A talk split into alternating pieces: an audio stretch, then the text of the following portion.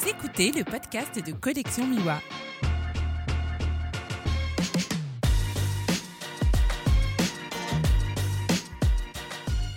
Bonjour et bienvenue sur ce nouvel épisode du podcast de Collection Miwa. Je reçois aujourd'hui Emeline Boutry, membre du collectif DR, qui édite euh, quelques photos dans le livre apparaître prochainement. Bonjour Emeline. Bonjour Julien. Je te sens pas à l'aise. Merci de le faire remarquer. Est-ce que tu peux te présenter, euh, présenter ton parcours de photographe? Alors, donc, euh, bon, Emeline Boutry, euh, j'ai fait un BTS photographie que j'ai obtenu en 2016. Et suite à ça, voilà, j'ai commencé à me lancer dans vraiment le, reportage. avec tout de suite une spécialité dans le milieu de la défense et des secours, avec pas mal de photos de militaires, de policiers, etc. Au, alors au bout d'un moment, je me, suis aperçue euh, que j'avais besoin de formation supplémentaire par rapport à mon, BTS photo, pas d'un point de vue technique, mais plus euh, à tout ce qui est à côté pour gérer euh, l'entreprise, marketing, etc. C'est comme ça que j'ai connu Fred Marie, que j'ai suivi une de ses formations, enfin même plusieurs en fait, depuis. Et c'est aussi par ce biais-là donc j'ai entendu parler qui, euh, qui, qui montait le collectif DR et euh, que j'ai intégré euh, du coup dès le début en, en septembre 2019. Alors je te connais depuis quelques temps maintenant, je, travaille... je sais que tu travailles sur un projet de bouquin, on peut en parler un petit peu ou c'est prématuré?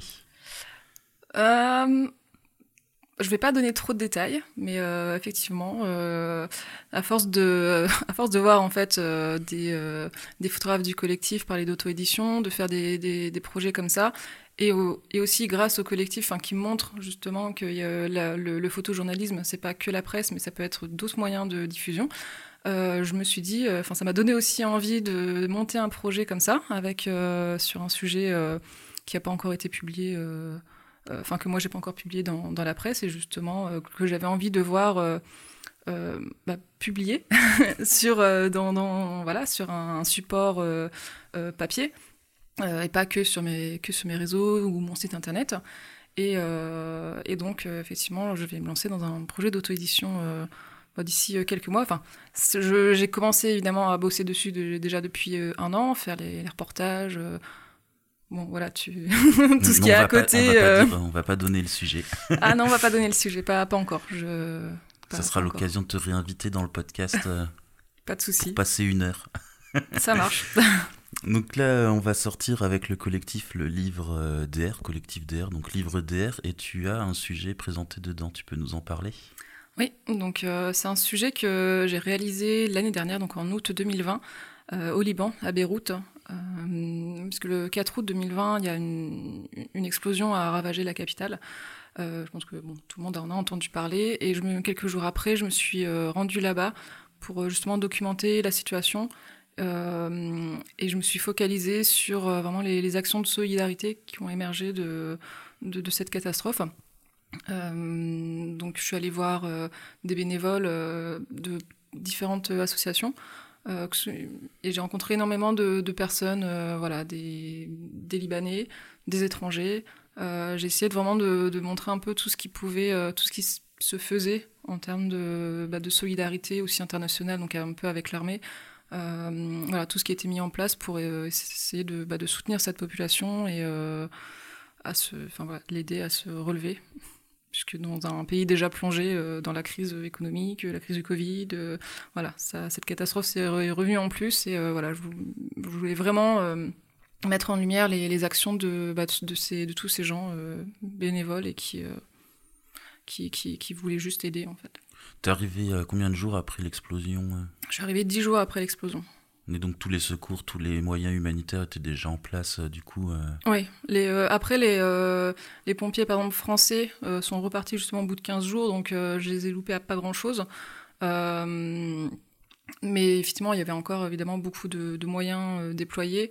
Bon, juste quelques jours après mon, après mon départ plutôt, l'armée française aussi a- est revenue avec d'autres moyens, plus du, du génie, enfin pour pour, Pour déblayer, etc. Euh, mais du coup, euh, voilà, moi, dans, le laps de temps où, j'étais là, je me suis concentrée sur les, petites actions, enfin un peu, euh, un peu, un locales, dans chaque quartier.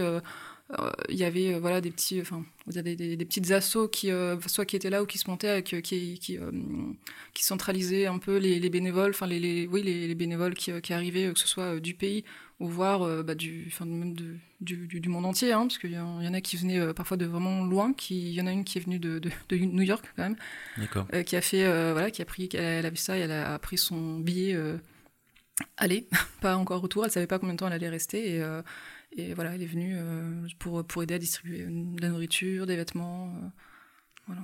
C'est la première fois que tu partais comme ça sur un sujet d'actu un peu enfin, vraiment actuel. Ouais, ouais, ouais. c'était la première fois, en tout cas première fois en termes de reportage d'actu, enfin à l'étranger, et première fois de partir en crash comme ça, c'est-à-dire en 3-4 jours. Euh, et encore, c'était 3-4 jours parce que bah, avec le Covid, il fallait le temps de faire le test, etc. Mais, de, mais voilà, de, se dire, euh, ok, bah, de, dans 48 heures, je, prends mon avion et je pars. quoi. Bon, là, ça a été un peu rallongé avec le Covid, mais euh, de partir très rapidement, de faire son sac très vite et, et de partir voilà, très vite. Et comment on vit ça une première fois? C'est un peu stressant il y a, y a, beaucoup de choses à penser, euh, à ce, tous les papiers, tout le, tout, tout se renseigner sur euh, euh, sur le ouais, passeport, visa, là Covid, le test, combien de temps avant, se renseigner sur là-bas quel, enfin voilà en plus le, je connaissais pas du tout le Liban. Donc je savais même pas au niveau monnaie, enfin comment ça fonctionnait. Enfin voilà, faut se renseigner vraiment sur énormément de choses. Euh, en très peu de temps. Donc euh, c'est pas un exercice évident. Il y a pas mal de, de moments un peu de, de, rush. On essaie de, penser à tout et puis bah, on espère que de rien oublier. Euh, mais bon, c'est une expérience. Enfin, c'est c'est quand même une, une belle expérience, je pense. Tu as été soutenu par le collectif pour partir? Oui, très. oui, oui. Fred et euh, et, Vincent euh, m'ont pas mal briefé euh, avant, justement, pendant ces 3-4 jours de, préparation où je devais penser à plein de choses. Ils m'ont aiguillé sur bah, à quoi je devais penser, justement, à préparer aussi un peu le, sujet là-bas. Parce Fred avait aussi un contact qui était un autre photographe qui était déjà sur place et nous a mis en relation pour que, justement, moi, pour cette première expérience de reportage à l'étranger en zone de catastrophe, euh, dans un pays que je connais pas. Euh, c'est que j'ai pas été toute seule, du coup. J'ai euh, pu être avec ce, cet autre photographe, Simon Guillemin, je, précise quand même. et, et, même pendant que j'étais là-bas, tous les soirs, moi, je, je, mettais mes, photos sur euh, Pixpalace et euh, j'avais un, petit retour. Euh, ok, ça c'est bien. demain, essaie de, faire plutôt ça. Voilà, c'est vraiment tous les jours on pouvait échanger pour voir un peu si j'étais sur la bonne direction, ce qu'il fallait améliorer, de comment comment je traitais mon, sujet. Et il y a eu aussi le brief du coup au retour avec voilà, avec le, le, synopsis que j'avais monté, que j'avais présenté au rédac, euh, me faire un retour sur ça et de manière générale sur mes photos, sur, euh, sur l'expérience vécue, tout ça.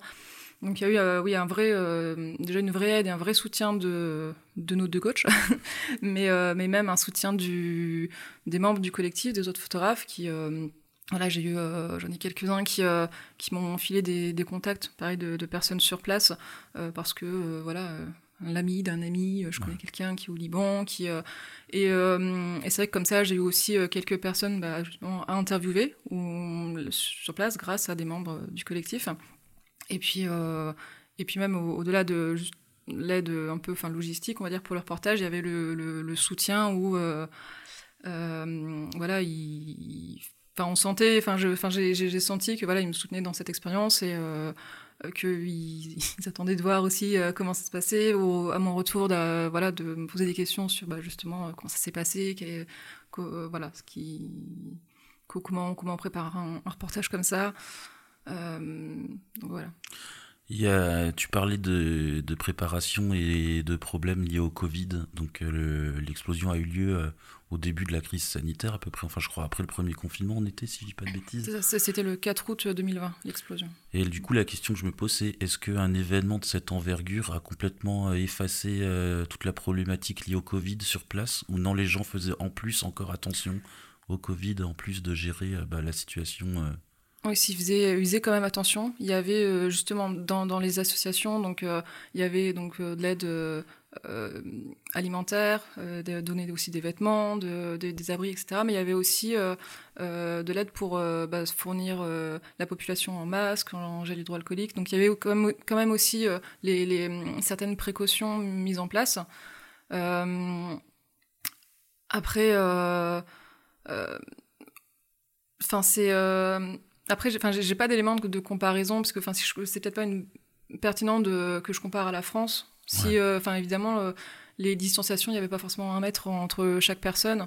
Euh, bah, parce que voilà il... c'est sûr que quand on sort un mec des décombres on peut pas prendre un mètre. Ouais ouais et puis enfin c'est compliqué ouais de comme je, je, sais pas quelle quelle mesure ils avaient avant. avant du coup c'est compliqué à dire mais il y avait quand même des oui il y avait quand même des mesures après est-ce que ça a été euh, moins bien appliqué après la, catastrophe, je ne saurais pas exactement dire, mais il y avait quand même, euh, voilà, fournir, euh, c'est en parlant avec les bénévoles, voilà, je me suis rendu compte que non, ils, zappaient pas cette crise sanitaire parce que bah, justement, il fallait pas qu'il y ait ça en plus que mm. qui, qui, se développe alors que en plus de, de, la catastrophe, quoi. Donc ils faisaient tout de même tout de même attention. Tu as réussi à avoir des publications? Ben non, pas dans, pas dans la presse, donc, euh, mais dans le livre DR, du coup. c'est même très bien. bon, premier sujet, c'est plutôt pas mal, du coup, comme. Euh, ouais, bah ça, ça, ça, fait plaisir ouais, euh, d'être publié sur, plusieurs pages dans ce, dans ce bel objet qu'est le livre DR. Merci, Emeline. Bah, de rien. Donc je vous retrouve à nouveau dans quelques jours avec un autre invité. on est à Perpignan, Visa pour l'image.